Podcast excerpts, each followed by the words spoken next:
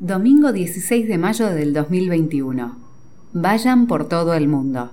Marcos 16 del 15 al 20. La palabra dice, En aquel tiempo Jesús se apareció a los once y les dijo, Vayan por todo el mundo y anuncien el Evangelio a toda la creación. El que crea y se bautice se salvará, el que no crea se condenará. Y estos prodigios acompañarán a los que crean arrojarán demonios en mi nombre y hablarán nuevas lenguas, podrán tomar a las serpientes con sus manos, y si beben un veneno mortal no les hará ningún daño. Impondrán las manos sobre los enfermos y los curarán.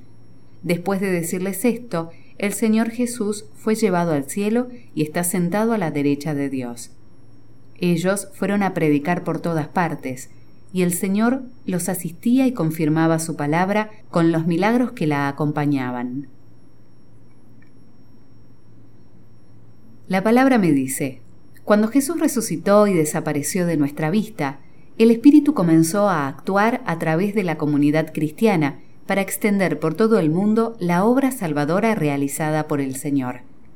El Evangelio que hoy se proclama describe esta tarea por medio de las instrucciones y mandatos que Jesús da a sus discípulos. Los hombres que aceptan este mensaje y esta salvación no son personas que solamente rezan en el secreto de su corazón, sino que son hombres que viven de una manera distinta, saben usar de otra forma las cosas que Dios ha creado, organizan sus familias y la sociedad humana de una forma diferente. En el mundo pecador las cosas dominan al hombre y lo destruyen. En el mundo salvado por Cristo, las cosas están al servicio del hombre y dan gloria a Dios.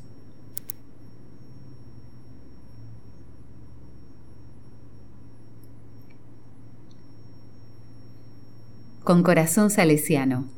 Segundo día de la novena a María Auxiliadora. En la devoción a la Virgen podemos hablar de una herencia de nuestros mayores.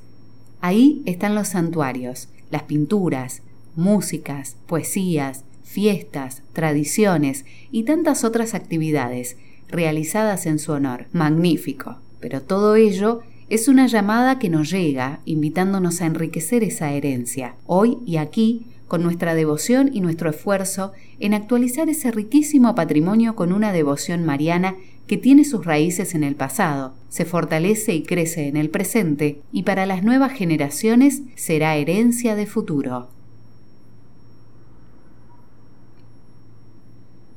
A la palabra le digo, no termines el mes de mayo que lo celebrado este año fecunde esa herencia que querés dejar al futuro. ¿En qué aspectos de tu vida podés crecer para dejar una huella en las personas? ¿Cómo puedo acrecentar mi devoción a María?